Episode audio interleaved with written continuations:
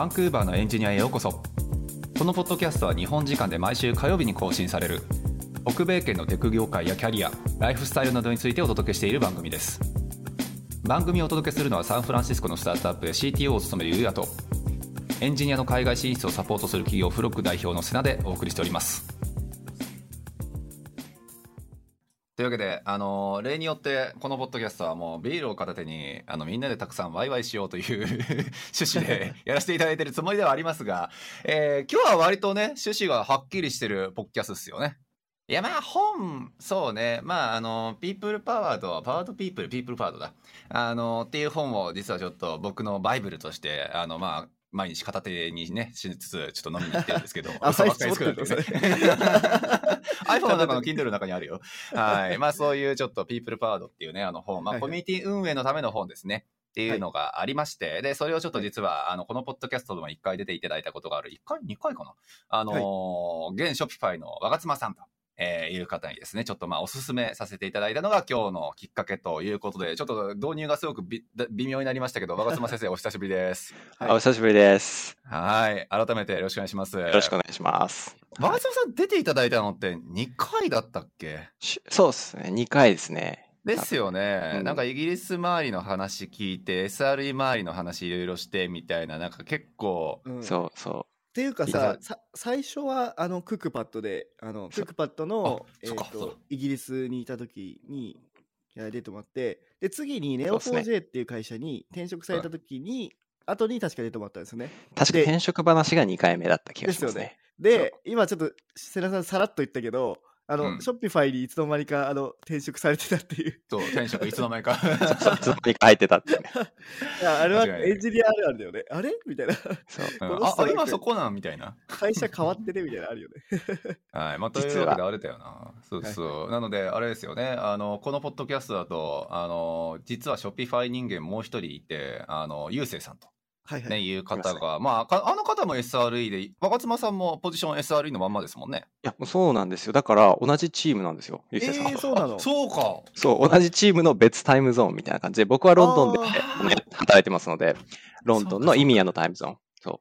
う。で、ゆうせいさんは North America。うん、え、ちなみに、クックパッドの時ってかぶってたんですか？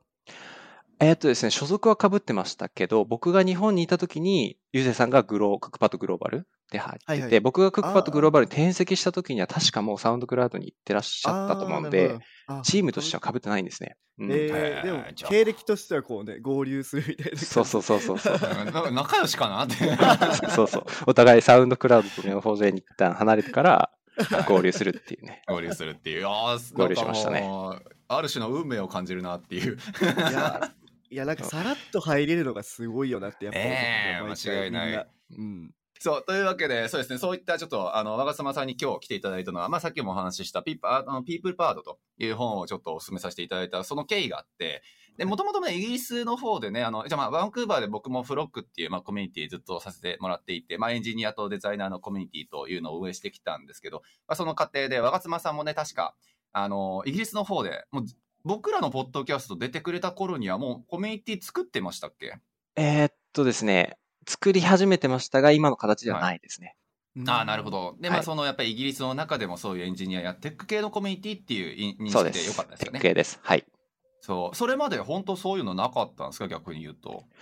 なかったですね。ここまで大規模なのは。なんか、小さいものが点々としたりとか、うんうん、なんか4、5人のこう、単発的なオフ会みたいなのあったみたいですけど、はい、やっぱりその、中心となる人物が国を変えたり変えたりで、それでなくなるみたいなのがまあそうですよね。うん、なるほど、なるほど。なるほど、OK です。まあそういうのもありということで、まあフロックもバンクーバーっていうね、西海岸でちょっとコミュニティ運営していて、で、若妻さんもあのイギリスの方でコミュニティ運営をしていてっていう部分で、ちょっとまあ意気投合させていただいて、まあいろいろちょっとコミュニティの話を今日できればいいなっていうところでお話を開催させていただいたというのが流れでございます。ただまあね、やっぱりあの、この何、ピープルパードにも書いてあるけど、例えばまあ GitHub の CEO の方だったりとか、まああとはそうね、えっと、レッドハットの人とかもそうか。あの、やっぱりコミュニティ運営していく上でね、ソフトウェアっていう部分で非常にまあ切っても切り離せない部分があるかなというふうに思うので、まあ大下さんもやっぱりそういった OSS 周りだったりとか、あの、ソフトウェアエンジニアとしての、やっぱりまあ、コミュニティっていうところ、ちょっとまあ、どういうところをリンクするかなっていうところもいろいろ意見もらいたいなっていうふうにはもちろん思っているので、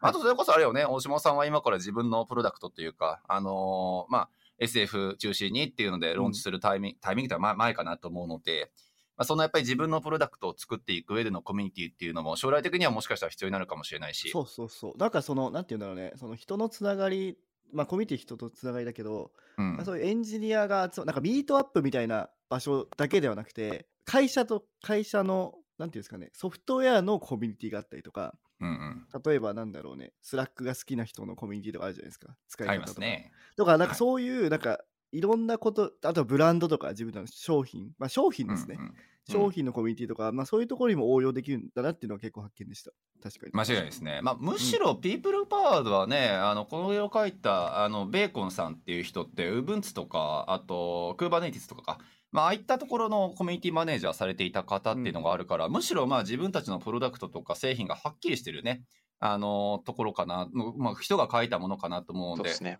うん、そうそう。まあ、どちらかというと、やっぱり自分たちのプロダクトを発揮している人たち向けのやっぱり本だなっていうふうには正直僕は感じてたところであって。はいはい。そうなので、そういった側面なんかも見つつっていう部分ですね、いろいろ話、ちょっと深めていければなというふうに思いますので。はい、ちょっとさい最初になんですけども、まあ、あの、うん、これ初めて聞く方もいると思うので、まず、あの、あ若妻さんの本当に軽くでいいんで、あの、自己紹介と、あとはその今やられてる、作ろうとされているコミュニティの説明とか、なんかホームページからこういうのあるよっていうのを、あとは教えていただきたいんですけども。はい、ありがとうございます。じゃあ、簡単に自己紹介で言うと、まあ、僕は、えっ、ー、と、今、イギリスのロンドンで、えっ、ー、と、ソフトエンジニアとして働いています。まあ、えっ、ー、と、職種はサイトリライビリティエンジニア SRE としてやってますね。で、イギリスに来て3社目で、まあ、先ほども紹介にありましたけど、Shopify で SRE をやっています。で、このコミュニティなんですけども、まあ、テック界あとヨーロッパということで、まあ、基本的にそのヨーロッパ地域のテック業界に携わっている人のコミュニティ運営をしています。で、現在メンバーとしては、管理者が僕を含めて4人、で、メンバーが70人で、で僕がその運営にアクティブに入り始めたのは去年の半ばぐらいですね。で、合計今74人ぐらいの、まあ、 Discord コミュニティになってます。で、過去のイベントとしては、もう基本的にやっぱりその就職活動とか、まあ、レイオフが起こった時のその斡旋とか、あとはその助け合いみたいなのがメインとなんですけど、まあ、ここにも結構生活全般ネタ、質問フォーラムとか、なんかイベント告知とか、まあ、あとは、なんかね、保湿クリームの相談からおすすめクレジットカードの紹介とか、あとなんか、エンジニアあるあるですけど、RSU もらった時に税金どうするんだっけみたいな 話とか。ああ、なるほどね。そう。で、やってますね。いいで、ね、そう、特徴としては、まあ、どっちかというと、この LinkedIn の紹介、あ、 LinkedIn の自己紹介をしてもらって、本人確認ができた人にロールを付与するっていう形になってるので、なんかツイッターみたいに誰でもかんでも見れるわけではなくて、なんかゆゆるい、ゆる、ゆるクローズドみたいな感じでしてて、まあなんでかっていうと、やっぱりその税金の話とか、まあなんかお金とか不動産とか、あとはレイオフ云々みたいな結構プライベートな話があるので、基本的にその本名とリンクトインの顔写真がわかるっていう人が集まってますね。はい。で、はい、そんな感じになってます。うん、なるほどね。いややっぱりでもそういうね、ヨーロッパっていう地域のテック界隈っていうくくりがすごく美しいからうり羨ましいな。そうやっぱりロンドンの人が多いんですけど、やっぱりそのヨーロッパっていうふうにちょっと広げすぎかなと思ったんですけど、まあそこに広げてみたのは、やっぱりそのヨーロッパの中で人って結構移動するんですよね。例えばイギリスで働いた人があの、ドイツに行ったりとか、まあ、ドイツからオランダに行ったとか、そういうのがあるので、まあなんか逆にイギリスだけにしちゃうと、こう、なんかイギリスから離れる人結構いるので、それで離れてこう、なんだろう、コミュニティ除外っていうのもちょっと嫌なので、ヨーロッパってくくっといた方が結構いいかなと。確かに、確かに。まあそうっすね。まあ、EU とかだと、あれですよね、EU で永住権とか取っちゃえば、どこでも行き放題ですもんね。ですよね。はい。はい。あれ、イギリスって EU 脱退した後でもそれって有効なんでしたっけ？いや、無効ですね。ですよね。はい。じゃあまあ、イギリス、そうね、イギリスはイギリス、慣習的に、そう、あの、地理的にも近いし、経済的にも いろいろこう密接なので、まあ、ただその EU というくくりの中での生きやすさっていうのはもちろんないですね。いうことですね。はい。OK です、OK わかりました。僕そもそもね、ピープルパワード、あの、あの、え、ピープルパワードか。あの、読む、読む、読む読んで、読んだのって、フロック作ってから何年目だろじな10年は嘘かもしれない。いや、でも割と10年からかかってっかな。9年とか8年目とか多分そんくらいで読んでるんですよ。だから、もう、ピープルパードみたいな、こうなんか、ほ、何、名所みたいな、こう、バイブルみたいなの知らずにずーっともう、あ暗中模索でずーっとこうなんか手探りでコミュニティ運営してきたから、うんもうもう早速出ましたよ。あの、ディスコードにしときゃよかったっていう。ああ、なるほど。確かに。Frog今ね、ツイッチャー、スラックなんですけど、まあ、スラックはスラックでいいんだよ。そう。いや、でもやっぱりロールの付与だったりとか、まあ、プラグイン使いはできるとは言いつつも、そう。あとはまあ、やっぱりそうね、あの、ディスコード今無料でもちろん運用されてますよね。はい、今のところ無料でやってますね。ですよねそう。で、まあ、スラックはね、皆さんご存知の通りだと思いますが、まあ、お金払えないと3ヶ月でログ消えるとかっていうのもあるので、うんうん。非常にコミュニティ運営としては、もう、使いにくい。あ、そうなんだ。使いにくい。そう。まあ、導入しやすかったっていうのが一つ。あと、ディスコードも正直その当時ってやっぱりそんなに大きくなかったので、もうまだゲームの人たちのためだけのツールみたいなね、うんうんうん印象が正直強かったから、ぶっちゃけ Web3 とかね、ブロックチェーン系がこんだけ流行り出してから本当に、あの、まあ、一般の人もやっぱり使い出したイメージ僕は持ってるので、うん今だったら絶対ディスコードに移るけどねとかっていうのもありつつ400人集まってしまったスラックコミュニティを全員そっちに移すのがもうどれだけ大変なことかっていうめちゃくちゃ大変ですね、それは。うん。いやー、まあ、本当にツール大事ですね。あの、こうまあ、 People Powered の本の中身をこう、ど、なんかこう、ど、どこ、どうやって入っていくかは知らないですけど、まあ一つなんか、結構いろんなコミュニティ形成に関して、まあ多分フレームワークとか考え方を教えてる、まあバイブルなんですけど、まあ一つその、 Community On-Ramp Model かな？その、新しく入った人が、そのコミュニティにオンスムーズなオンボーディング体験を考えていくために、こういったことを気をつけたらいいですよっていう、まあ、章があって、で、そこの、まあ、一番最初に書かれているのが必要なツール、 set up tools。もう最適なツールをあの考えましょうみたいなものなので、もう多分ツール一つ、特にオンラインベースのコミュニティだとツールで結構雰囲気とか、もう文化、カルチャーとか結構決まってきたりするかなと、本当思いますね。なるほど、素晴らしい。うんさあ、というわけで、まあ、イギリスのちょっとそのコミュニティ、ちなみにイギリスのそのコミュニティって、お名前って決まってるんでしたっけ？なんかこう、フロックみたいな。えっとですね、テック会アットヨーロッパだそうです。あテック会アットはいヨーロッパはい、はい。あ、間違った。これか。そう、テック会で。そう、テック会。え、これ、あっと違うとこもあるんですか？いや、テック会アットヨーロッパ。あ、そ今のところ。今のところ、なんか、そう他のところにもあって、それのなんかあの、うん同じね名前を変えたコード4なんとかみたいな感じそう、コード4なんとか。かみたいあーな。い いかもしれないですね。そうそコード4こに越してこうなってたのかもしれない。はい、そう。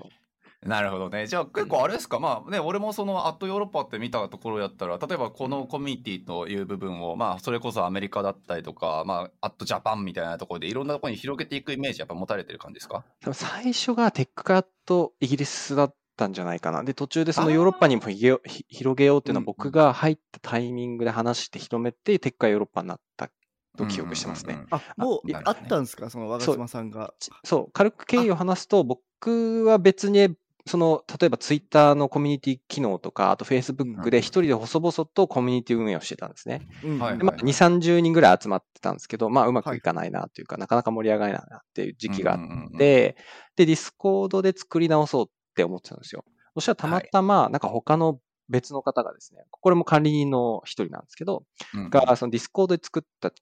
えーとサーバーがあって、で、そこに多分に当時20人ぐらいいたので、あ、じゃあもうそこにこう相乗りしてしまおうというか、ということで、入ろうと思ったんですよね。で、入ってみたら、なんか結構、その、作った当初は結構割とアクティブだったんですけど、まあしばらくこうあの、か閑古鳥が多分1、2ヶ月ぐらい鳴いあ鳴いていて、結構投稿がなくて、管理者、元々の管理者の方も一人で、なんか一緒に管理してくれる人を探してますみたいなことだったので、うんなるほどねあもうこれはもうタイミング来たなと思って、まあ、僕はいもそのディスコード始めたいと思ってるし、ここの管理者の方もぼ募集してるっていうことで、あ、じゃあ僕がやりますということで、一緒にやりましょうということで、で、ジョインして、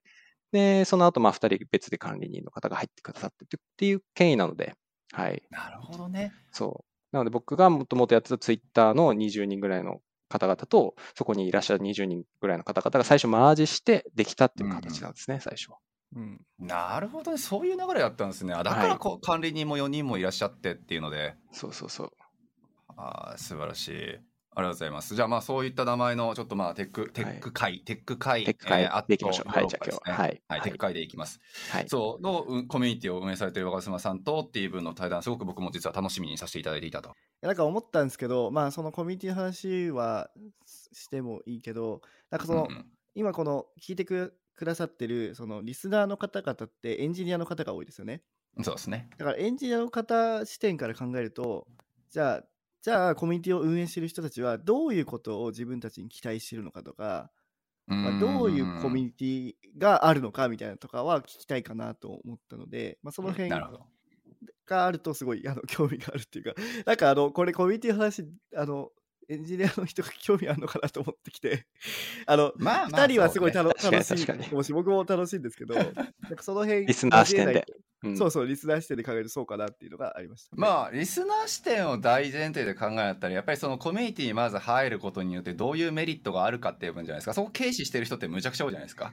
そうそう。アメリカも含めかな。あの、やっぱりね、か海外に出ていく日本人っていう文脈で、あの、強いやつだけ出ていって、強いやつだけ生き残ればいいと思ってる人たちってすごくいっぱいいると俺は思ってて。ああ、なるほどね。すごくいっぱいいる。そう。だからその人たちってコミュニティのことすごく軽視するんですよ。で、その人たちが強いから、ツイッター上でその強い人たちのことを見て、あ、コミュニティなんて入らなくていい。自分が強くなければいい。自分が強ければいいんだっはいはいはいて言って、投稿するじゃないですか。で、するとはいコミュニティなんか入らないっていうのがもはや正義なんですよ。ううんんうんうん。特に日本人同士のだったら嫌だってことだよね。そう。まあ、うん日本人同士で嫌だの文脈って大体英語勉強してきてんのになんかなんで日本人同士でするまなあかんねんっていう、あれは語学留学っていうのがベースの日本のけ留学形態がクソやと思ってるだけなんですけど、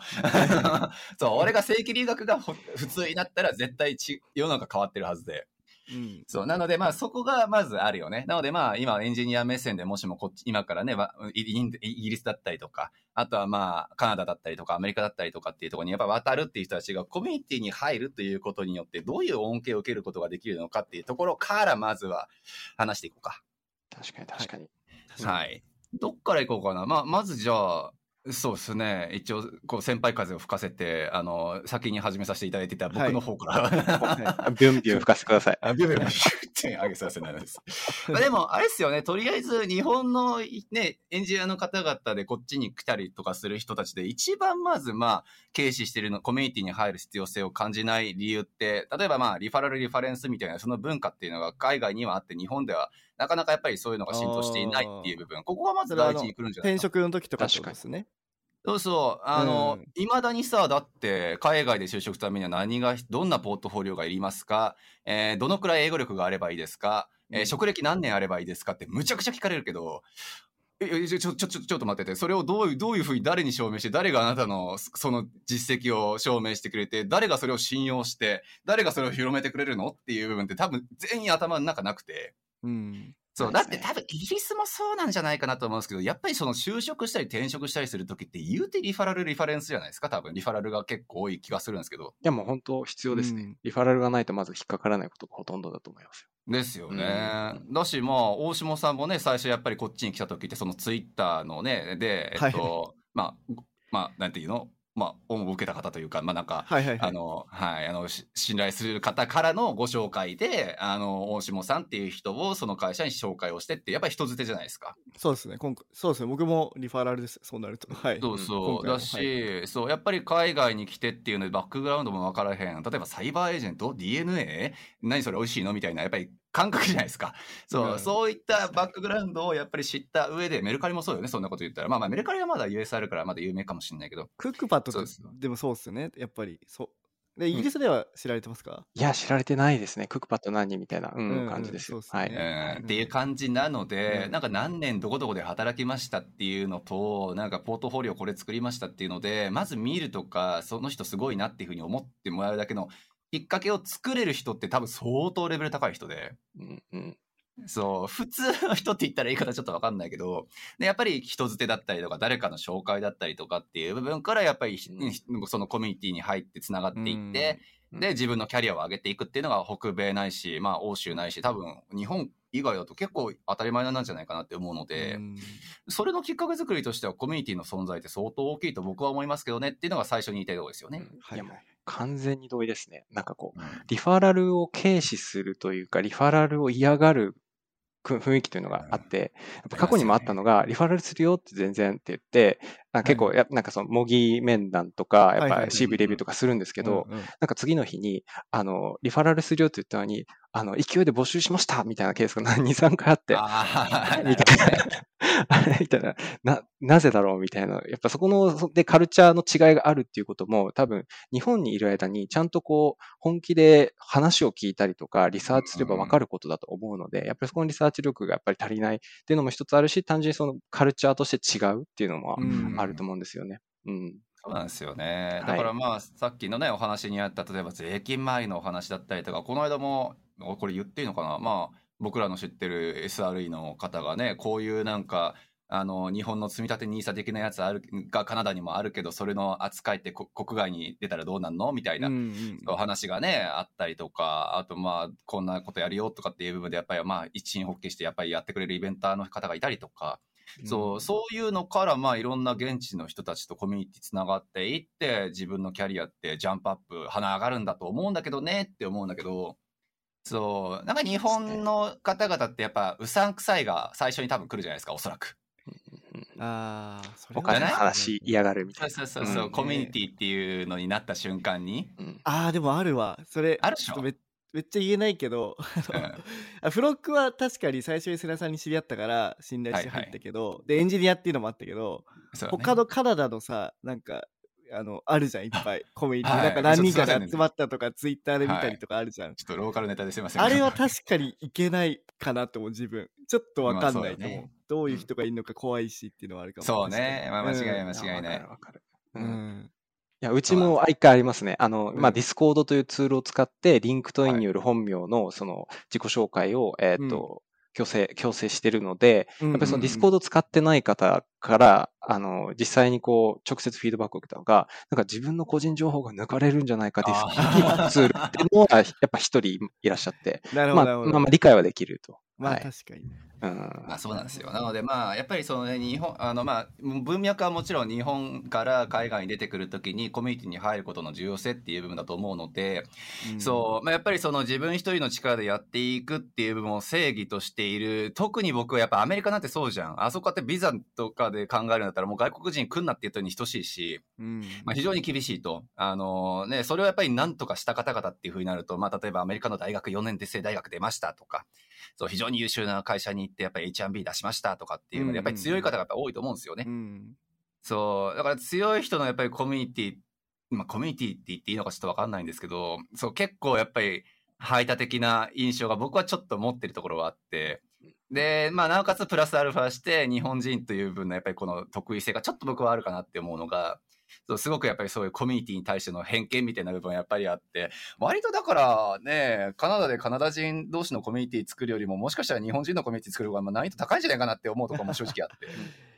なるほどね。なんかあの、アメリカの話とか聞くと、まあ、うんうんやっぱアメリカとかで駐在の方が多いじゃないですか。はいはい。で、駐在の方々で、多分カナダって駐在あんまいないのかな？もしかしたらそのあコミュニティは見てないかもしれないいや、見てないだだけだね。いるはずだよ、多分。うん。で、アメリカはやっぱそういうのが強いらしくて、だよね。まあ、ね主要都市にはやっぱでかいから、やっぱそういう会社が、あの、貿易系とかいろいろあるじゃないですか。うんうんうんで、やっぱそこで あの、コミュニティあるらしいんだけど、結構、はいはいヒエラルキーみたいなのもあるみたいで、なんか何年いる、いる人が偉い、長くいる人が偉いとか、うん。なんかあと会社のブランドでやっぱこう、ヒエラルキーがあったりとか。あそれは嫌ですね。いやなんか怖いな。それって、なんていうの、その、足を引っ張り合うコミュニティみたいになっちゃって、やっぱそこにはみんなこう、寄りつかなくなっていくみたいなことは聞いたことはあるんですけども、それってイギリスとかもそういうのありますか？イギリスもやっぱりその銀行系、商社系とかやっぱりテック以外のあのがあるので、まあ、その駐在で来てる方は結構いらっしゃいますね。ああ、そうですね。そ。の方々のコミュニティもある？あ、それはあります、いっぱい。はい。ああテック行ったこととかありますか？ありますね。はい。うーんはい面白かった？面白かった。やっぱりその、なんだろう、自分がドハマりするコミュニティでやっぱなかったですね。ま あね、なんかな、なんとも言えないですよね。やっぱり、まあ、それはそれはもちろん目的が違うんだろうから、まあ、しゃあないなっていうふうにはそう思うんですけど、そう、まあ、という部分があったりとかっていうのもあるので、まあ、すいません、話立ち戻らせていただくんだったら、まあ、そのあたりがまず一つあるかなと。まあ、リファラルっていう部分の文化背景っていうところ、やっぱり人の信頼、企業の信頼を得るっていう部分は人の紹介であるっていうことが、まあ、やっぱり半数以上だと僕は肌感的には思うので、そう、その上でやっぱりコミュニティに入らないっていう選択をもしも取るとするんだったら相当ハードゲームをするんだろうな、その人はっていうふうには思うので、まずかなっていう。印象が、まず僕はありますと。はい、というわけで、ちょっと僕だけのその意見を言ってもあれかなと思うんで、はいはい、なんか大島さん、若様さんとか、コミュニティに入っておいた方がいい理由って何か思いつきます？そういう、なんか日本人、全く同意で日本人のコミュニティに入った的な方でも、でもそのコミュニティって一人の人間がたった一つのコミュニティだけに入るってないと思っていて、いろんな形でいろんなコミュニティにこう、大小なり入ってると思うんですよ。そういう入った的な人も。例えば会社の中の、その、例えばグローバル企業であれば、会社の中のコミュニティ HR とかからちゃんと情報が入ってくれば、日本人のその海外のコミュニティと合わなくても情報が入ってくるみたいな形だと思うので、何かしらのコミュニティに属さないと人間って普通この社会で生きていけないと思うんですよね。だからその何か自分と100%合うコミュニティと無理に見つけなくても、例えばこの情報はこのコミュニティに行けばいいかなとか、転職情報はこっちに行けばいいかなみたいな感じで、こう、うまく距離感をつかめばいいかなとも思うんですよね。それが、なんか逆に行き過ぎて、いや、あのコミュニティはこう、というか日本人のコミュニティで絶対こう、なんだろうね、臆さないみたいな、そういうネガティブな声ばっかりがやっぱり大きくなってしまいがちな、まあ SNS とかになってしまうんですけど、なんかやっぱりこう自分が本当に必要な情報であれば自分から取りに行くっていうのは、まあそれはそれで尊い行為だと思うので、なんかあまり周りの意見を気にせずもとりあえず人に会いに行くっていうのはいいんじゃないかなと、僕は個人的には思うんですけど、ゆうやさんはどうですかね？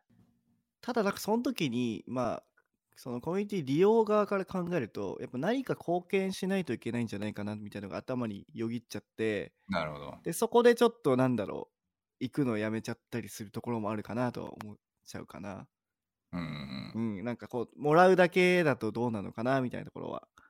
考えちゃうかもしれない。自分だからそれなんじゃない？多分その、まあ、日本の人たちのいいところだと俺は思うけれども、うんうん、やっぱり何かを与えたら何かを与え与えられたらか何か与えられたら何かを与えなくちゃいけないって、ね、ギブアンドテイクの本でもさ、うん、あのねよく言われるけどギ,、ね、ギバーかテイカーかあのその中間の人かみたいなのだと、圧倒的に中間が多分日本人多くて。うんそうそう。だからそういう意味で言うんだったら、まあ、コミュニティに入る。何かを受け取る。じゃあ何か返さなくちゃいけない。それは私返すものがない。じゃあ入ったらダメみたいな ねそれが多分もしかしたらあるのかなっていうふうには思うけど、ね、運営側としたら若妻さんもそれはそうだろうけど、そんなの何も気にすんなっていうふうなところだと多分思うんですよね、おそらく。本当にそうですね。なんか、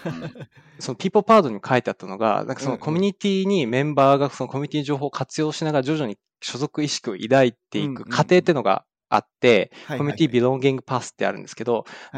access、contribute、self-respect、dignity、impact、belonging みたいな6つの段階があって、で本当にその本を読んで僕の考え方が変わったのが、もうメンバーはもう本当それでいいと思うんですよ。ただ、コミュニティを運営する側が、例えば入ってくれた人が貢献しやすいような、そう、なんだろう、コミュニケーションしてあげたり、貢献、これがコミュニティに対する貢貢献だよっていうのをちゃんと明言して伝えてあげるっていうコミュニティマネージャーの責務なんだなっていう結構考え方のあれがあって、だからそのメンバーが、あ、なんか自分が貢献できないっていうのを、なんかメンバー自身がこう自己嫌悪とかなんかネガティブに発想する必要なくて、それはコミュニティを運営する人がちゃんとこう仕組みとしてこうシステムとしてメンバーにこう伝えてあげる、ここっち、そっち側の責務なんだなっていうのは結構この本を読んで、あのマインドセットとか大きい点ですね。はい、いや、間違いないんですよね。だからその辺はフロックもまだまだ課題が多いんですよ、本当に。やっぱりね、あの、大下さんは感じてる部分だと思うけど、やっぱり発言する人って大体限られるじゃないですか。うんうんうん。そうそう。まあすごい盛り上がってるなとは思うし、すごくイベントとかもしやすくなったなとは思うけど、まだまだやっぱり言うて400人いるうちの多分半分くらいしかおそらく、半分もないかな、そのアクティブにやってることは。方は、うんうん、そう。だからそういう人たちだけのやっぱりこう凝り固まったコミュニティみたいな感じに見られないためにはってなると新しい人たちをねバンバン入れるとか、そう新しい例えば取り組みをバンバンやっていくとかでまあその新しいところのタイミングだったら自分も入れるかなって思ってもらえるようにするとか、うんそう割と考えることがね多いんだけど、まあ、さっき大下さんの言った、ま、なのなんか返さなくっちゃいけないとかっていう部分って、まあ、多分コミュニティマネジメント側が考えるべきことなのであって。そう。あんま気にすんなって、この場を借りて大きな声で言いたいですね。できれば。うんあの、ちょっとその話を広げていいですか、はいはいあの、はい。で、多分そこで絶対、あの、自分でその、なんか貢献したいけど貢献できない最初の一歩が踏み出せない人って多分フロックのコミュニティにはいっぱいいると思うんですよね。うん間違いないその時に、なんか、個人的に、あ、すごいいいなと思ったのが、バンクーバーのエンジニアの過去回で、多分、ひとしさんのゲスト回だと思うんですけど、はいはい。結構スロスラックに入ってきた人に、スラックのスレッドで、いろいろコメントしてるのがコミュニティにとっていいよねって多分、瀬名さんがコメントしたんですよね。それっていうのは、形としては、その、コミュニティのマネージャーの人が、コミュニティに対する contribute はこういう形だよ、それはこう、いい行為だよっていうのを発信したものだなと思って、あれを見た後で、あの、多分やってみようって思った人、多分いるんじゃないかなと思ってるんですけど、そういうふうにそのメンバー、あのマネうんマネージャー、うんコミュニティマネージャーの人がそういうふうにこう、これがコントリビュートだよっていうふうにちゃんとこう発信していくっていうのも一つ形なのかなというのは、あれをゲスト会を聞いてなんか参考にしました。いやでもね、割とマジであそこにだってコメント残してくれるだけでさ、お俺そいつのことマジ好きになるもんね、やっぱり。お前こいつマジ、あし、あし。お前のためだったらちょっととりあえず飯くらいおごるみたいな。そう、あの、全然会社って紹介するみたいな。そうすあの説明するとフロックのス、えっと、ジェネラルのスラックの general のチャンネルに、あの多分毎週何人かこう新しい方がこうカナダに来るんだけども、そうですね。そこでなんか挨拶こんにちはみたいにしてそこに対して今まで結構みんな絵文字だけとかだったりとか一人とかがこんにちはとかで返したけどそうひろしさんとかまあ光一さんとかでひろしさんが始めたのかな？ひろしさん、とかが小石さん、ともさんあたりかな？そうあの辺が三人の方がそうそう始めてくれて。こう返信を返し出してでみ必ずもう全員返信するみたいになってそしたら他の人もこう乗って返信したりとかもしててえこの本にあるその人間がコミュニティに帰属するまでの5番目の他人へのインパクトまでいってるよねもうそれは。そうですね。あれが本当に嬉しい。だからあれをしかもね、やろうって言い出したのが俺じゃないっていうところは実はもっと嬉しくて。あーはいそうめっちゃいいですね。そうなんですよ。コミュニティ運営していて、しかも俺のやっぱり悩みだと思うんですけど、あの、やっぱ会社なんですよ、うちって。そう、だから例えば俺が、なんかこの人にこういう、なんかジェネラルに新規の投稿あったら、みんなで挨拶しようよっていうふうに言ったら、ああー、こいつかフログで儲けてんだなって、もう思うのに決まってて。う んあー逆に露骨になっちゃうのかな。露骨露骨。そうそう。だからあんまりだから言いたくもないしあのもちろん仲むちゃくちゃ俺といいやつやったら分かってくれると思いますよ、うん。そう。ただやっぱりまあ営利団体として最初は始めてしまっているっていうそこは鎖っすよねやっぱりだから何を言ったとしたってお金を足し分つちらつかせてしまうっていう部分はまあいまだにやっぱりちょっとなんだなんだかんだ言ってネックに思ってる部分ではあって。ああそういうことなのか。なるほどね。そう。だからそれもあってっていうのもあるし、まあ、パワードピープルでいうとこのそのねあのある程度ちょっと先に進んだ段階のところ、まあ、もうメンバーに入っている人たちが自主的にやっぱり何かを起こすっていうところって結構俺はすごくありがたいところ。だからまあね、イベントこういうのやりたいんですけどとかっていう部分だったりあとはそういうまあ投稿があったらその人に対する興味ちゃんと自分ありますよって言ったりっていう部分が出てきてくれるのは俺はもうそれ始めたやつらのためだったらちょっとワンチャン全裸でその辺の外周走るけどねっていう レベルで感謝はしてるっていう。それそこまで。うん、それ感謝なんじゃないな。ごめんね。ただの俺の恥ずかしみは罰ゲームじゃないややっぱちょっとなしで。そう。っていうのがありますねというところで、まあ、あのコミュニティに入るっていうところやっぱりコミュニティにだってそれってさ助けてもらった経験がないと多分あ入らなくちゃいけないんだよなっていうのってあんまり思わないと思うからやっぱり日本のもしかしたらその社会構造的にそのコミュニティに入って何かに助けてもらうっていう機会がもしかしたら他に比べて小さいからそういう風になっちゃってるのかなとかまあいろいろ想像はね実は膨らませるところではあるんですが何はともあれあの北米圏ないし欧州ないしやっぱり日本国外であの、まあ、やっぱりね、誰も知らへんみたいなところに出ていくっていうところである以上、自分のキャリアにしても、生活にしても、知識にしても、ブーストをかけるという上で、コミュニティ利用しないっていうのは、なんてることだって僕は思いますっていうのが結論ですかね。もうハードゲームですね。はい。うんはいうんうんまあでもそのハードゲームが好きな人もいるからね。まあ確かにね。そう。まあ、あとは、これはまあちょっとまあ勘違いしてほしくない部分があるとしたら、そもそも大きいコミュニティ実は入ってる人ももちろんいるよね。あの、さっき若妻さんがおっしゃってたような、例えば会社のコミュニティとかっていう部分だとね、例えばもう Google カナダにあのもう入社が決まっていて Google カナダのコミュニティがありますとか、うんで、あとは大学もそうですね。あの、僕らのコミュニティって、大学 UBC とか、まあ、ままだまだやっぱ数少ないんですよ。あの、っていうのはやっぱり UBC に入った瞬間に、その UBC のコミュニティって、UBC っていうすごい、ゆあの、一応一個の大きい有名な大学があって、カナダに、バンクーバーに。そう。で、そこのやっぱりコミュニティが非常に充実してるのはもう外から見ててももう知ってるので、そう。まあ、そこでまあ自分たちが欲する情報っていう部分が全て完結されるってなるんだったらもちろん他のコミュニティに入る必要性もないかなとは思うので、まあ、すでにそういうところもう入ってるんですっていう人たちに関してはね、無理強いに入るっていうところはまたそれも違う文脈かなとは思うので、まあ、それはちょっと論、ね、まあ、そうね、例外とさせていただきたいなと思いますが、何かしらのコミュニティに属するということに対しては非常にメリットのある行為かなと思いますので、ぜひこれから海外という方々は、ね、ぜひ検討していただきたいなというイメージですかね。うん、ですね。うん、はい。はい。じゃあまずは、その、入るかどうかの部分は終わったと。はい。そうですね。ようやく終わった。はい、で、エンジニア目線でって考えると、あと何やろああ、だから、その、入った後に、まあ、あの、さっきもちらっと瀬谷さんが言ってましたけど、どういう、なんかあの発言をしてほしいとか、貢献として情報をこう取ってってほしいとか、何を期待してこうコミュニティをやってんのかっていうのは気になりますけど。なるほど。すごくいい話だわ。何を期待してっていうのは俺側の期待でいいのよね。あ、そうです、そうです、そうです。もちろん、その、ね、コミュニティ作ってる人たちは、なんか目的とかがあるわけじゃないですか。間違いない、間違いない。で、その入ってくる人たちに対して、こういう、こう、こういうことをしてほしいってやっぱあるじゃないですか。ああ、なるほど、なるほど。もうじゃあ、それをちょっと一方通行で、俺らが語ってもいい時間と。これでもそうだな。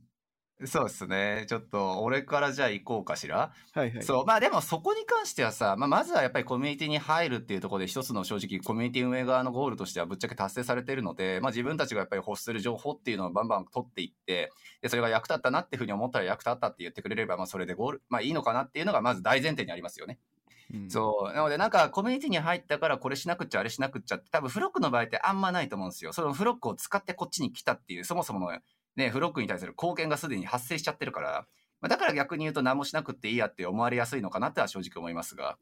うん、そう。だって大下さんにしたってうちの PO を使ってね、こっちに来てるっていう部分でもはや貢献はしてくれてるわけで、で、はいはい、一般の方々に関してもこっちで就職しました。ビザをね、うちで使ってくれました。えー、まあ学校の紹介しました。えー、あとはなんだ？えっ、ー、と、誰かの紹介して、で、そのコミッションフィーいただきましたとかっていう部分で、まあ、あらゆるところでうちは正直もう儲かっちゃっているので、あ言ってしまうと。なのでまあ入ってくれた時点で俺としてはもう一個のゴール。あとはもう俺らが発信する情報っていう部分で必要なものがあったら取っていって、便利やったら便利ってくるとなお嬉しいよねっていうのがもちろんあると。はいはい、それが前提になってさらに嬉しいのはやっぱりさっき言った3名の話になるけど小石さんとかともさんとかねひろしさんみたいな、まあ、自分たちが新しく入ってくる人たちのために何ができるかって考えてくれることですよね。うん、そうでこれやりたいとか最近だったらねあの、まあ、あの前回シビックテックのイベントちょっとやらせてもらって、その時やってくれたまこさんっていう人が、前回のイベントすごく良かったんで、あの、次回、あの、まあ、セルフブランディングとかそっち界隈のやっぱり話もぜひさせていただきたいんですって言ってくれたりとか、そう、まあそういうやっぱりまあ発起人として動いてくれるっていうことになると、もう土下座して喜ぶね。っていうところまで行くと思う。そ、そこもうちょっと深く聞いてみたいんですけど、例えばこう、まあ、それってこう、コミュニティマネージャー側の、こう、期待する方向と、まあ、徐々にいい意味で、こう、コミュニティ側が、こう、自立していくと思うんですけど、それがもっといくと、例えば、コミュニティマネージャー側が、こう、期待してない方向に行くっていうことも、もしかしたら将来あるかもしれないですよね。そうなんですよね。そう、そうなってきたら、多分そこはまだ経験されてないかもしれないですけど、そ将来的にそういうことがあったら結構難しくないですかっていうのは、間違いない。じゃ聞いてみたいですね。そこに関して俺結構軽視しちゃってる理由がやっぱりあって、それがやっぱり内側営利企業だからっていうところで、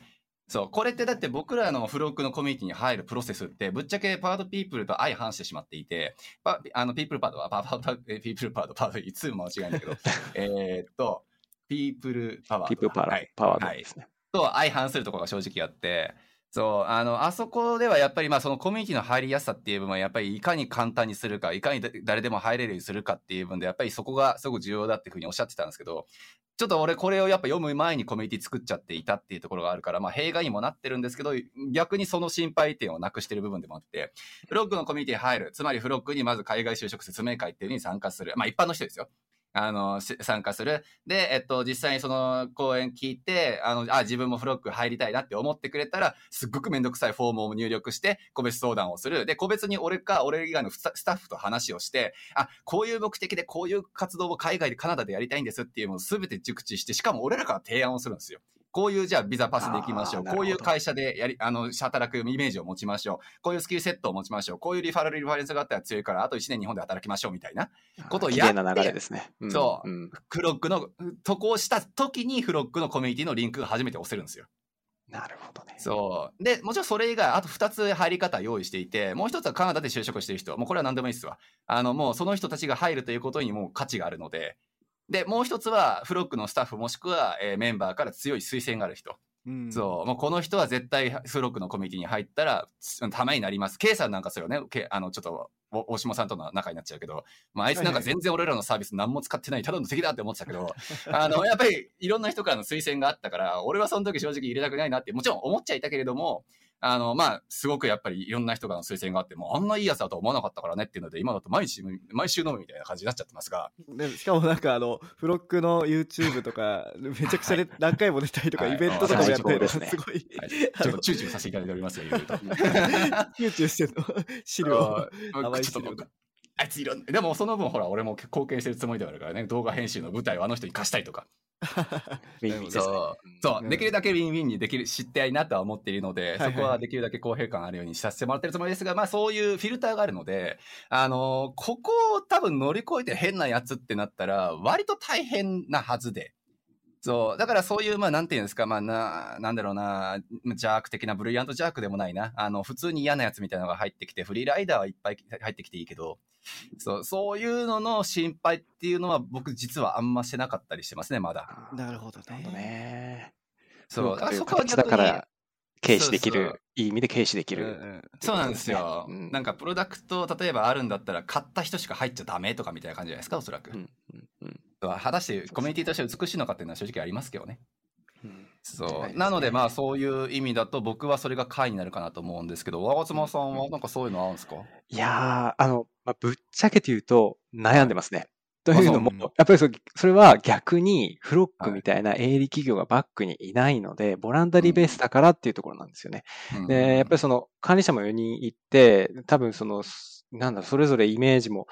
多分異なってくるところもあると思いますし、で、その入ってくるメンバーも、多分、まあ、個人的には、例えばいろんな多様な経験を持っている人が、その、なんだろう、うん。生活困ったこととか転職話とかをどんどんどんどんいろんな多様な情報が集まってくれば、まず第一段階としてはいいかなと思うんですけど、まあ、じゃあそこから先は何みたいなところがあるので、そこがその voluntary base だからこその空中解体しうるリスクでもあるしかなと思って、すごい悩んでますね。はい。しかもそのスクリーニングができないじゃないですか正直その LinkedIn でのうん。あの経歴って別にみんな顔写真つけてれば OK なわけでうん。その人がやばいやつかどうかっていうスクリーニングがしないですよね。うん、うん、そうですね。そこは多分将来的にもっと人数が増えてくると、多分、うんいつかはあ経験することだと思ってますね。まあ、まだ100人いかないので、ああでも、はいでもいないんだ今んとこはいないんだ。今のところ表面上は、はい、いない素晴らしい。ねはい。ち。なみにあの世良さんそのフロックで今までそのバンした人っているんで、キックした人っているんですか？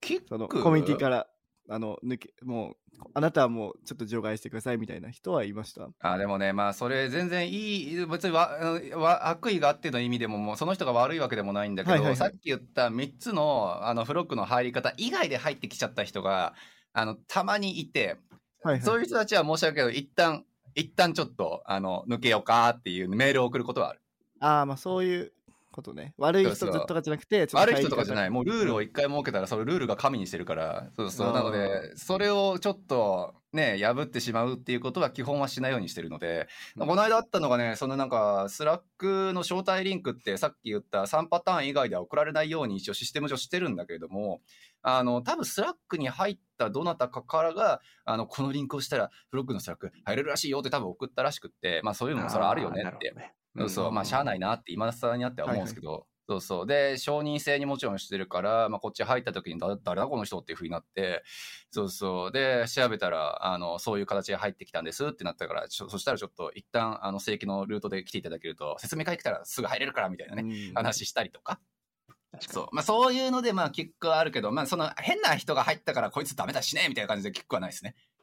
なんかさよくあの、日本とかでもなんか、うんうん。その民宿をやったりとか小さいコミュニティを作ったりしてる人って、はい。結構そういう人が入ってきてでその人が居ついちゃってで、なんか、なかなかこうで出てけとも言え、それだってみんな入れるコミュニティだから、出てけとも言えないし、で、その人の影響で、なんかみんなが逆にいなくなっちゃうみたいな話とかも聞くから。いやまあ間違いないですよね、うん、すごいあのねまあフロックとか大丈夫だと思うけど。うん、まあ、だからそこは本当あるんじゃないですか、やっぱり誰でも入れるっていう分のリスクっていうところは僕もちょっとあんまり、うん、まあねこういう形でずっとやっちゃきちゃってるからあんまり考えたこと正直なくて。逆にだから若妻さんから今後の部分でもやっぱ教えてほしいレベルで俺は思ってるところではあって。うんうん、いやそうですね。やっぱりこう、なんだろう、そういったことが実際で起きたときに、多分、その、営利企業とかバックにいれば多分強く言えると思うんですよ。普通にキックできると思うんですよね。これがないので、多分その、人をこう、もう本当になんか変な人が入ってきたみたいな多分メンバーから声が上がって、それをこう話して、じゃあキックしますとかコミュニケーションしますっていうのを、ボランタリーでやってくれてる管理者に頼めるかって結構なかなか厳しいと思うんですよね。それ サステナブルな形かというと多分サステナブルではないし、やっぱ、そうそう。なので、まあ今は起こってないですけど、やっぱり常にそのリスクというのは考えてますね。はい。なるほどね。うん。まだ手は打ててないんですけど、はい。あ、なんか、だから、やっぱその、なんだっけ、えっと、会社とか、やっぱその、うん学大学とかのコミュニティってある意味健全だなと思うのはそういうところだなと思ってて。そうね。確かに。そそういうところで。そうそうそう。責任の所在もあるしなんかある程度スクリーニングされてるじゃんそこで。例えばショッピファイだったらショッピファイ入るために何回もこう面接があったりとかビヘイビアルの質問あの面接とかありますよね。ってことはそれを一定以上クリアしている人たちがその会社に入っているってことで、そうね。そこは健全、まあ嫌な人も中にいるかもしれないけど、まあ健全って言えるよね。うんだからそれで言うんだったらそのフロックに入る一番多い路線である説明会出て俺らと個別相談し面談してっていう過程の中でまあキックじゃないけれどもああちょっと意図が合いませんねっていう人はむちゃくちゃいっぱいいますよそういうのだったらああだからそこで最初にこうスクリーニングできてるんだそうそう。だから年間多分あの Slack っておそらくまあ年間おそらく80人ずつくらい増えてるのかなって思いますけど、あの中でだって個別相談まで行った人っていうのは300人、200人くらいか年間いるから、だから120人くらい蹴ってるかあのカウントになるもんね、おそらく。だからまあ今の踏まえると、じゃあこの聞いてるリスナーの方々で、これからコミュニティ入ろうと思ってる人たちは、うん、ある程度こうスクリーニングされたところはちょっと選んでもいいのかなと思って、で,、でもね、多分ね、エンジニアっていうだけで結構、こう、IT 業界っていうだけで、なんか例えばこう、上、年功序列ではまずないし、能力主義だし、みたいなところで、なんか結構スクリーニングされてる気はするけどね。うん。そうですね、間違いない。うん、逆にでも俺はエンジニアだからのコミュニティで結構困ったことで言うんだったらねやっぱり逆に力主義というかやっぱりこの実力主義だから わかるでしょ？なんか、はい、そうそう。実力がある人たちは実力がある人たちってやっぱ固まりたいんですよああ、そう。ただ、呼ぶと言いますもんね。そうそう。ただ、コミュニティが崩れていってる人たちのほとんどっていうのは強い人たちだけで固まっちゃってるからなんですよ。うん、小さいコミュニティができてるんですよね。そうそう。ちっちゃいちっちゃいコミュニティがいくつも出てくるけど、まあ、俺の例えば野望とは合わないですよね。野望というか、まあ、あの、何願ってるところ。俺は日本、インドで例えば5000万人だったっけ？さ、違う、3500万人か。で、中国で5000万人とか6000万人っていう海外で住んでる人たちっていうのがバンバン出ていて、に対して日本っていうのは130万人程度ってもう口酸っぱくいつも言ってるんですけど、うんうんうん、そうで韓国ですら日本を超えてるんですよ。なんで人口格差で日本の倍、日本の2分の1しかない韓国の方が海外出てる人たちが多いのかって話で。で、やっぱりあのインドの部分ってコミュニティの運営がすごくまあうまくて、で、中国も同じくですね。なんかこの間ツイッターでさ、あの投稿を見たけど、中国の例えばそういうコミュニティに入ったら、仕事も紹介してくれる、家も紹介してくれる、なんだったら何？あのーおごってくれる人もいる、なんかお金を 投資してくれる人も出てきて、最高です、ね、そうそう。あと大学のあの入学の仕方と、あとカンペをくれるとか、あ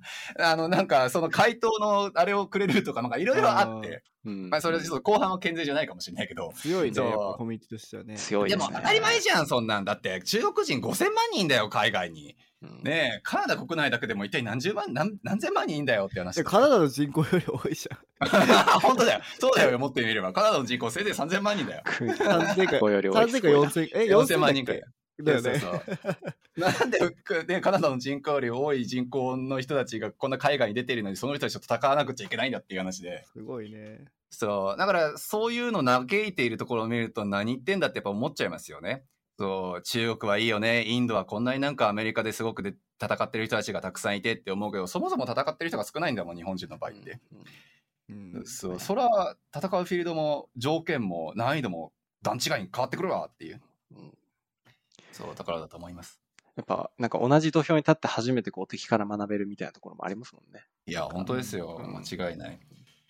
そう。なので、まあ、そういった意味でもね、僕はそういったまあ日本人のこの海外に出ていく人たちっていうのをバンバン増やす。でもまあなんか、ものすごいね、なんか語学留学っていうのは僕は正直敵視している人間なので、どちらかというと。あの、そう、なのでそういった文脈ではなくて、やっぱりキャリアを形成する人たちをもちろん、あの、たくさん海外に出したいなっていう部分がもちろん根底にはあるので、まあ、それに合わないね、あの、まあ、人たちもしくは思想っていうのもあるかなとは思うから、まあ、それはそれでちょっと切り分けて考えなくちゃなと思いますが。うんところかなあとはまあそのエンジニア目線っていう部分もう一回立ち返るなんかある？その入ってコミュニティでどういう活動をしなくちゃいけないかっていう部分はまあ今のお話の中でだいぶ出たかなと思いますけど若妻さん的にすればある？なんかそういうのって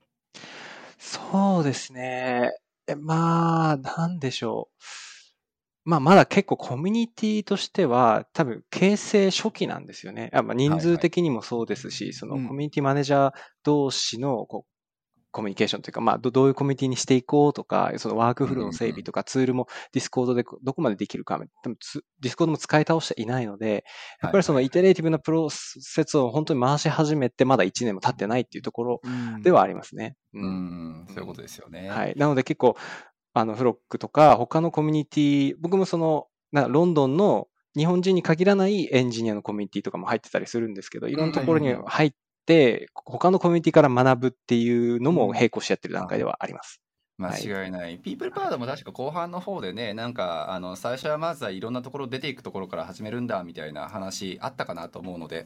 まあ、それのじゃあ段階っていうところ。でもそれはうちもずっとやってますもんね。あの、うちのスタッフで、大島さん知ってると思うけど、カズさんってね、あの、はいはいはテックリクルーティテックリクルーティングを一応ポジションにさせてもらってる方がいらっしゃって、はい。で、その人はもう本当に毎週のようにこっちのイベントに今参加してもらっていて、で、それのやっぱり目的としてはどういうコミュニティが、どういう企業が、どういう人たちがっていうところを常に市場調査してほしいからっていうのが当然あるので、毎回そういったところでスタッフの人をたくさんちょっとこのうちのコミュニティに行ってもらって、それをちょっと吸収させてもらいながらコミュニティに活かしていければなと思ってるので、それは非常に重要なか、まあ、プロセスの一つかなと思いますね。はい。でもまあ、大下さんも近い将来同じような悩み抱えんじゃないの？だって自分たちのプロダクトを作っていてね、やっぱりそのプロダクトに対するやっぱりレビューもらったりとか、で、えっと、それに対してもまあフィードバックしたりとかっていう部分も、なんかハードな、あハードコアなやっぱり何、利用者とかが出てくるとコミュニティ化した方がまあ早いやんっていう部分って多分あると思ってて。そう、なんか特に今のなんか世の中って、その製品を作るのと同じぐらいこのコミュニティを作ることがすごい、うんうんうんあのやられていて、例えばなんか化粧品の D2C ブランドとかだと、うんうんまあそれ、それ、まあやっぱりそのコミュニティがめっちゃ強いのね。コミュニティをまず作って、で商品をうんうん売ってっていうので、もうやっぱファンを作っちゃって、はい。でファンの人たちがこう情報交換とかしたりとかって勝手にするようにななってるのね。うんうんで、どんどんどんどん売れるみたいな、そういうのがあるから、まあ、特にね、でもあのラーメンヒーローの時とかもそういうのやりたかったんだよね、実は。ああ、まあそうよね。ラーメンなんてファンコミュニティの中心やんみたいなそう。そうそうそう、もう本当にオタク、ラーメンオタクみたいな人いっぱいいるから、ねそれがちょっとやっぱ、最初からやれてなかったっていうのがちょっと、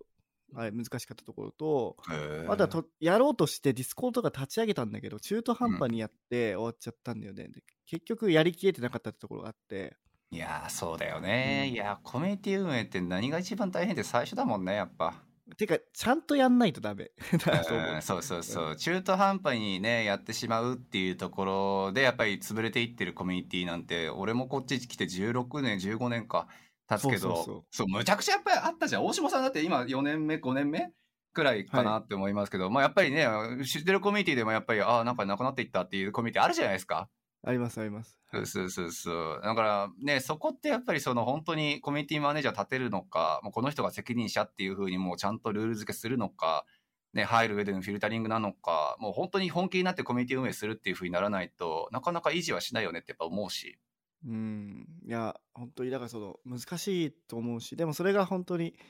なんか今の世の中、なんかプロダクトより大事なんだなってすごい思ってるから、まあね。こういかにこうファンを作って、このうん。プロダクトに熱狂させて、で、さらに彼らがこの宣伝し他の人に紹介したくなるようなこうスキームをいかに作るかっていうところで貴族意識を持たせてでそうですね。彼らのなんかその利益になるようにするっていうのがやっぱ大,、大事だなと思うんで、うん、そうですね。間違いないなんかそのちゃんとやるっていうのがすごい難しくて、例えば僕の今所属先の Shopify とか前の Neo4j であれば、それを専門でやる部隊がいますよね。でも僕も昔その、あのスタートアップでいた時にそこでソフトウェアズサービスを、サースを作ってた時に同じようなことやってたんですよ。そのインフルエンサーマーケというか、なんかその日本のスタートアップの中の CTO 的な人とかを招待して限定コミュニティを作り、その人たちにベータ版の機能を出して当てるみたいな。でも、人数が少ない4人のスタートアップだったので、じゃあそれ誰がやるっていうところで、やっぱ片手間になってしまうんですよね。だから当時はその、今みたいなピープパードみたいなバイブルもないので、手探りでやっていくみたいな感じだし、やっぱりその、うん、なんかこう、知り合いのなんか偉そうな人を集めただけで終わりみたいな。なんかそこをうまくちょ、本当の意味でのインフルエンサーにこう育てていくっていうのはできなかったっていうのがあって。なるほどね。ネオ 4J とかでもそういう意味だったら DB 界隈だとね、非常にやっぱり有名なポジショニングを今形成してるかなと思うんですけど、うん、あれってもちろん最初から技術者集団だけでやって、勝手にできるもんじゃないじゃないですか、やっぱり。まあ、どなんかまあどこ、どこまでご存知かっていうのはもちろんあるかもしれませんが、なんかどういう流れであれだけ大きなコミュニティになったのかってご存知だったら。あ、はい。で、Neo4j は、2つコミュニティがあるんですよ、実は。あの、まずそもそもオープンソースのグラフデータベースなんですね。Java 製の Neo4j っていうのを、まあ、スウェーデンの3人の起業家が作って、まあ、俺らこんなデータベースを作ったらもう絶対こう1位取れるからグラフデータベースみたいな、こう、こう割とこう、血気盛んな、なんか、起業家的な、まあ、僕は結構好きな CEO なんですけど、が、まあ、作ったんですよね。で、オープンソースなので、まあ多分皆さんがイメージするようなザ・オープンソースエンジニアコミュニティっていうのがまずあり、で、そこの中で今日こう脈々とこうソフトウェアが育っていったんですね。で、それでまあグラフデータベースという界隈によってはまあ割とトップ1位、2位をまあ争えるようなネームブランドができた。で、その後にそれをサステナブルなビジネスにするために、まあ、クラウド化の流れが来たので、まあ、データベースアザサービス、まあもっとプラットフォームアザサービスということで、まあ AWS とか GCP みたいな形でそれを、あの、サービスとして、プラットフォームとして提供しようってしたときに、そのユーザーとして、そのいわゆる多分今まで話してきたようなファンコミュニティの形成、プロダクトコミュニティの形成っていうのを、まあ、シリーズ F ぐらいの会社だったので、専門部隊を雇って、なんかその広げていったんですよ。こういうユースケースがありますよ。使ってくださいとか、こうあのあのあなたのファイナンス系だったらこういう不正検知に使えますよみたいなこう情報発信をしたりとか、Neo4j のサーティフィケートを作ったりとか、なんか無料の learning course を作ったりみたいなのがあって、で、そこの別の別の、その、で、そこで出た新しいそのフィーチャーのリクエストとかが、その開発のコミュニティの方に、あの、うまく回してあげて、で、そこでその、どんどんどんどん新しい機能を開発していって、で、その貢献してくれる人には、いろんなその gamification とかを利用して、例えば、結構、たくさんこう情報、あの、なんか Stack Overflow みたいなのを回答してくれる人には、なんか Neo4j 忍者みたいなこうバッジを付与したりとか、あと Neo4j が毎年こう、えっと、やってるカンファレンスに招待したりとか、そういったそのモチベーションとかリワードを上げることによって、そのより還元してくれるようにっていうのを回してたんですよね。なので、グラフデータベースという小さいトピックに関しては割とうまくやってた方じゃないかなと思いますね。いや、すごいうまくやってると思いますもん。はい、すごい学びましたね、あそこで。はい。ね、コミュニティ運営の部分の話にもすごく勉強になるところがやっぱりあって、やっぱり例えばパートピープルの中でもそのインセンティブの部分ね、あの、たくさんやっぱり話題に上がってたかなと思っていて、例えばフロックだったら、まあ正直、あの、メンバーの人たちのゴールって当然こっちへ就職してキャリアを上げていくことなので、まあそれを手伝えれば何でもいいというのがまあフロックの立ち位置ではあって。で、それにおいて、例えば皆さんね、フロックにいる人たちが就職しましたってなったら、まあフロックのインタビューサイトでまずは、あの、まあ記事として取り上げさせてもらって、うん、で、そのインタビューの部分が結構最近はね、あの、まあ見られるようになってきていたので、まあそれによって、まあある程度、まあ、承認欲求って言ったらちょっと言い方がすごく上から目線になりますけど、まあそういうところにやっぱ取り上げられました。で、いろんな人が声がかかるようになりましたとか。で、フロックでインタビュー、あの、イベントやるときにも、ああ、あのイベント、インタビュアーに出て、インタビュー記事に出ていた誰々さんって、なってってなると、まあそれが一つ内向的なインセンティブにはつながっていくのかなっていうふうに思っていて、で、パウドピープルの中だと外交的インセンティブっていう意味で、まあ T シャツバッジみたいなのね、うん話も出ていたかなとは思うんですけど、それすごくうまく使っているのがさっきのね、4J よね、だから。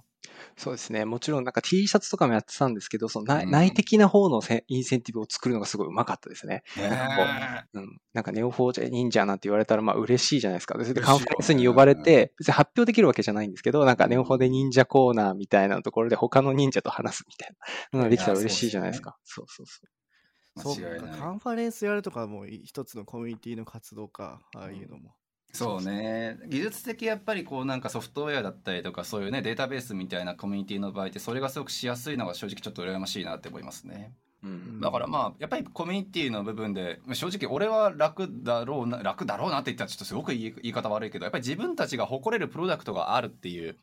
そうところから生まれるコミュニティっていう部分ってそういうのになんか直結しやすいのかなとちょっと思うところではあって。うん。そう、うん。フロック売ってるというか、やってるのってやっぱ思想だからどっちかっていうと、海外に行こうとか、海外で就職しようとか、海外でこういう活動をしようとかっていうんで、なかなか自分たちのプロダクトとしては、なフロックを売るというイメージで言うんだったら、まあ話は回帰するのかもしれないけど、やっぱりそこまでかっちりとしたものではないから、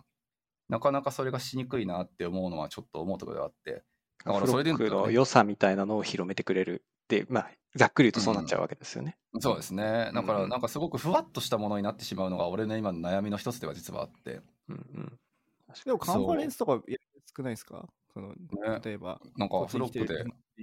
を、うんうん。なんか、よただいろいろありますよ、リワードの上げ方って。今年の、今年一番フロックに貢献してくれた人を そこで表彰するとか、そういうのもそうね、そうね。一つのやり方ですよね。うん、あとまあなんか誰々が質問したスレッドに対してねなんかこれ確かパートピープでも見たんだっけ？あのなんかか回答してくれてそれがむちゃくちゃ良かったらポイント10点みたいなやつとかね、うんうんうん。そうそういうのでポイント制にしてなんか100ポイント到達したらフロック T シャツいらねえか。なんかあったりとかさまあでもね、確かにやりすぎるとでも宗教じみてしまうそうね。そうそううんそうそう。う。ん、だしこのパートピープルの監視翻訳された方もすごく有名な確か方でえっとなんか中国かなんかのハードウェア系の多分コミュニティ。ハードウェアのあの有名な本書いてる人のそうそうそうそう。でねあの人も前書きかなんかだったかな？で書いてあったけどやっぱりその日本の文脈やっぱり読んでんだろうなって思ったのが、ね、例えばやっぱりカルト系だったりとか、やっぱりそのコミュニティっていう分野がすごくなんかうさんくさいというか人をダムくらかすみたいなとこやっぱり利用されてるのもそうだけし、うんそうまあこのパートピープルの前書きではやっぱり911の事件とかねみたいなのにやっぱりまあ発展するのってあれもパートピープルのやっぱり一つの形ではあるだろうからコミュニティっていう部分はやっぱり良くも悪くも使えるっていうのがもちろん前書きに書いてあってのこの導入やから、うん。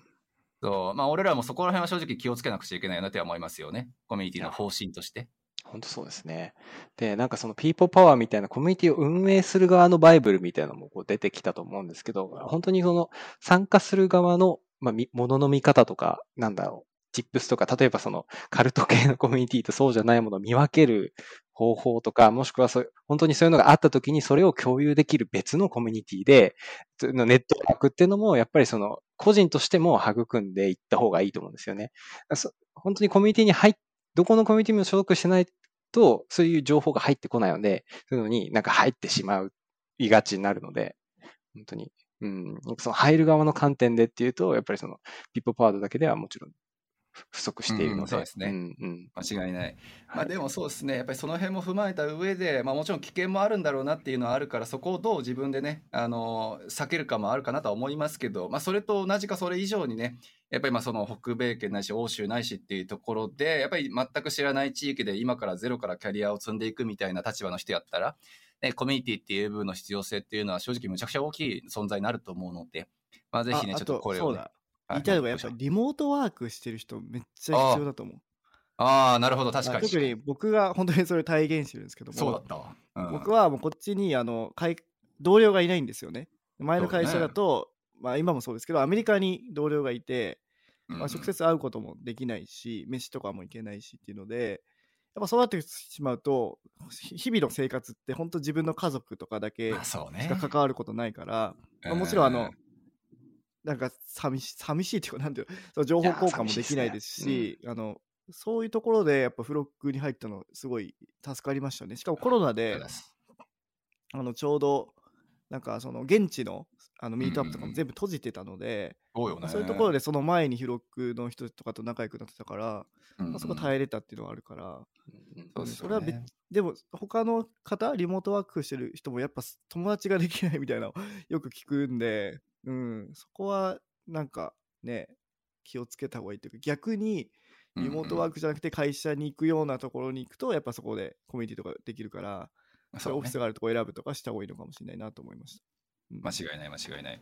そうねリモートワークの部分になってくるとまあこれも同じ文脈かちょっと触れるくらいかもしれないけどまあパワードピープルの中でもさやっぱりオフラインとオンラインと両方やっぱり頑張ろうねっていう部分の文脈ってやっぱりそのフェイス2フェイスで人と会ったりとかね、はい。あのやっぱりその情報交換したりとかっていう部分がやっぱり人間にとってはすごく大事なあの習慣というかまあ機能の一つかなっていう部分があっての話だと思うから、まあ、リモートワークとかの人は本当にね横のネットワーク広がりにくいやろうし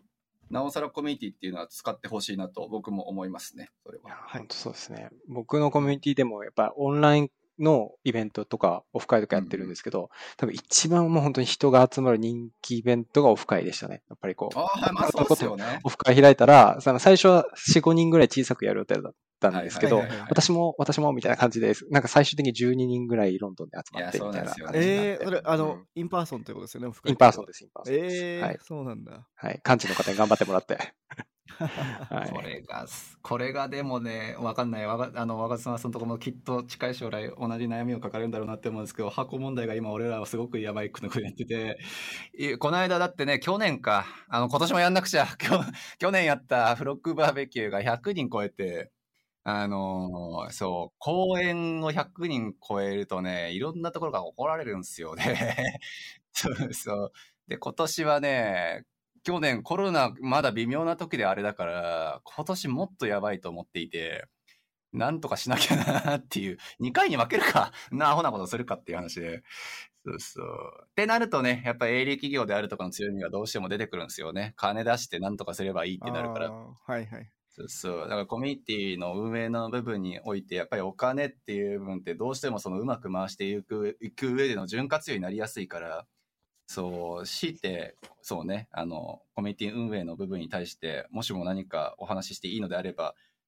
あの、そうね、金儲けから逃げんなっていう部分かなと。いや、本当に。いや、マジでそれは思うんですよ、本当に。他のだってコミュニティ潰れてるところって大体金儲けしてないもん。うん。そう。でもさ、なんかオンラインサロンとかみたいになっちゃうとさ、ちょっとなんか、いやそれはだってそれも怪しいなとか思うそうそれはだってもう中心人物のたった一人とかたった数名の人たちがまあ儲かるための仕組みじゃないですか。まあそれはもちろんまあいい情報源と思ってる人たちもいるんだろうから、そう、それに対してとやかくっていうのは僕は違うかなっていうふうに思うけど、まあフロックの場合だとするんだったら、まあみんなのやっぱりその、例えば何？払う、みんなが払うというよりはみんなが働いた先とか、えー学校とかビザ手続きとかっていう部分で儲けさせてもらってるので、まあ、そういうところじゃないですか、コミュニティを運営していく中で人を助ける過程の中でちゃんと利益を得ていこうっていう部分はコミュニティを運営していく以上は多分いずれ遠かれねみなんかうん。近かれ遠かれ、あのやんなくちゃいけない部分にどうせなってくると思うので。そうですね。サステナブルにならないのでね、やっぱそういうのがないと、そうですね。忙しくなったりすると、うん。なんか子育てだとかキャリアだとか転職だとかってちょっとね、離れちゃったりするので、うん。いや間違いないんですよねで離れた瞬間がまあ一瞬でもあるとコミュニティって本当にすぐ腐ってしまうなって僕は思うので、うん、うん。そうそこはちょっともう、はい、頑張ってあの自分たちに対するインセンティブとしてそしても何かしらね必要かなとは思うので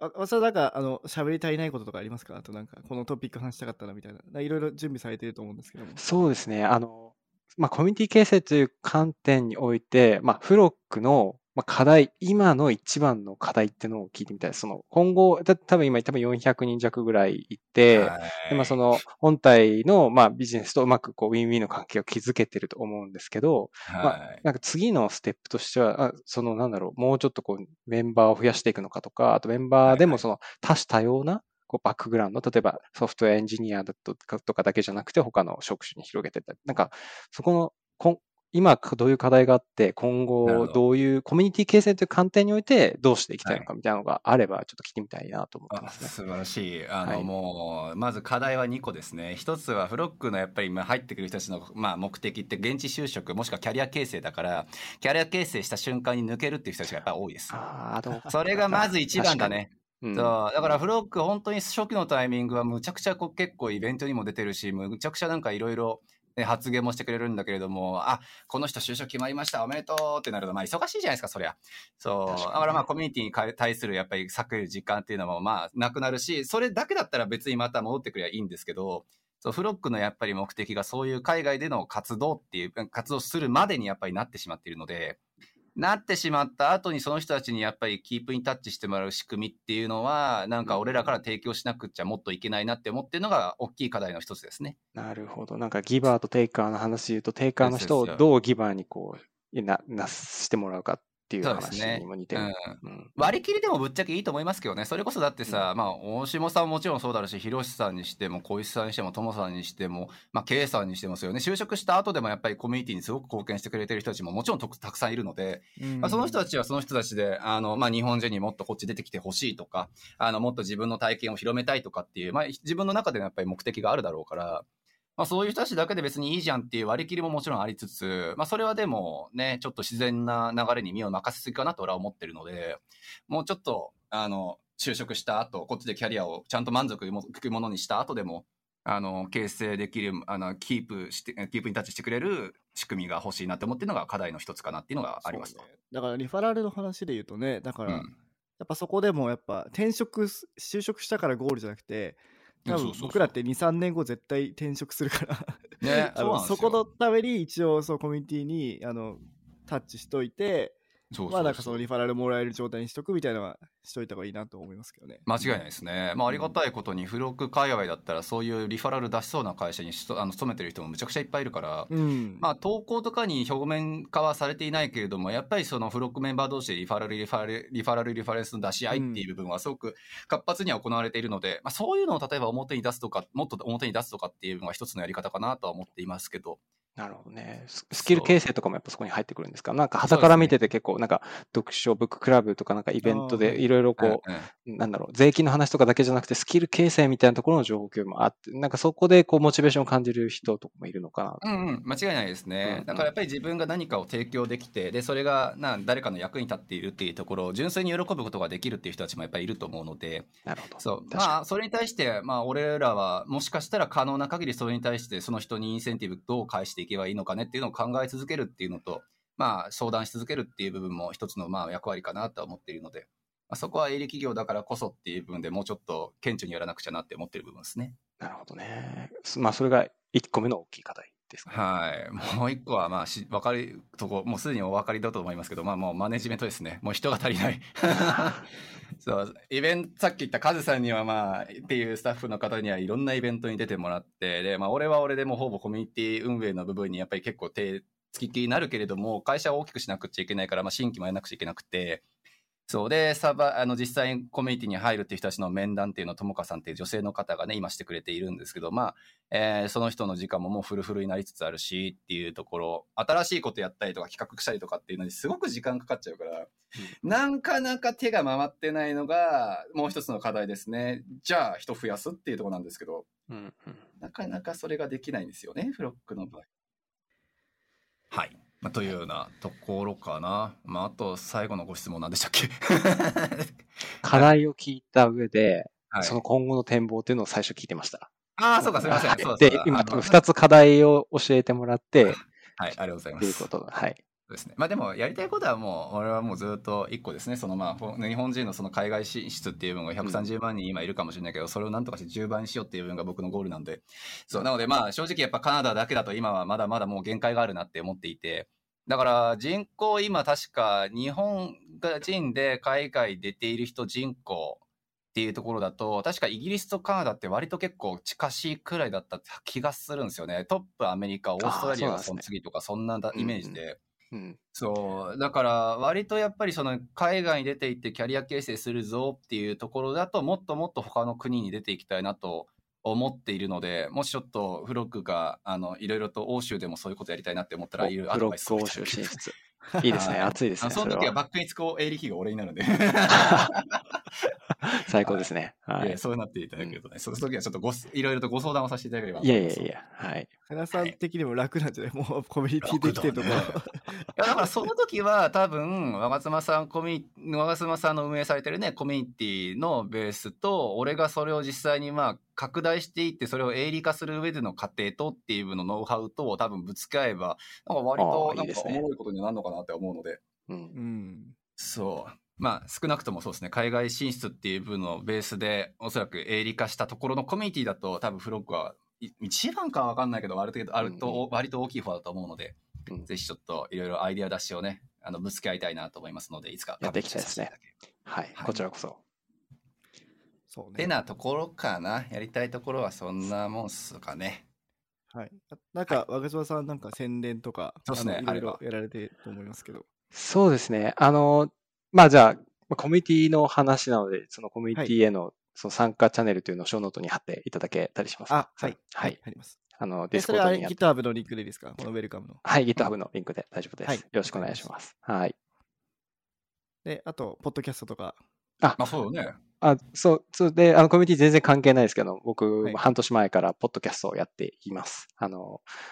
バンクーバーのエンジニアも過去ゲスト会で出た、あの、トミー浅井さんという方と一緒にはい。二人でやっていて、あの、 London Tech Talk ということで、なんかその、ロイギリスとかヨーロッパで、例えばいろんな形のビザで、あの、転職決めた人とか、あとそのイギリスで子育てするのどうなの？みたいな、その、ヨーロッパ圏に限った、そのソフトエンジニアかけるヨーロッパみたいな文脈で、あの、ポッドキャストをしているので、そちらもよかったらぜひお聞きください。はい。絶対、この、ポッドキャスト聞いてる方はすごい興味あるだと思うのでねえ絶対あるよ。ぜねひこちらも、あの、ショーノートに入れと入れときますので。あ嬉しいです。ありがとうございまます。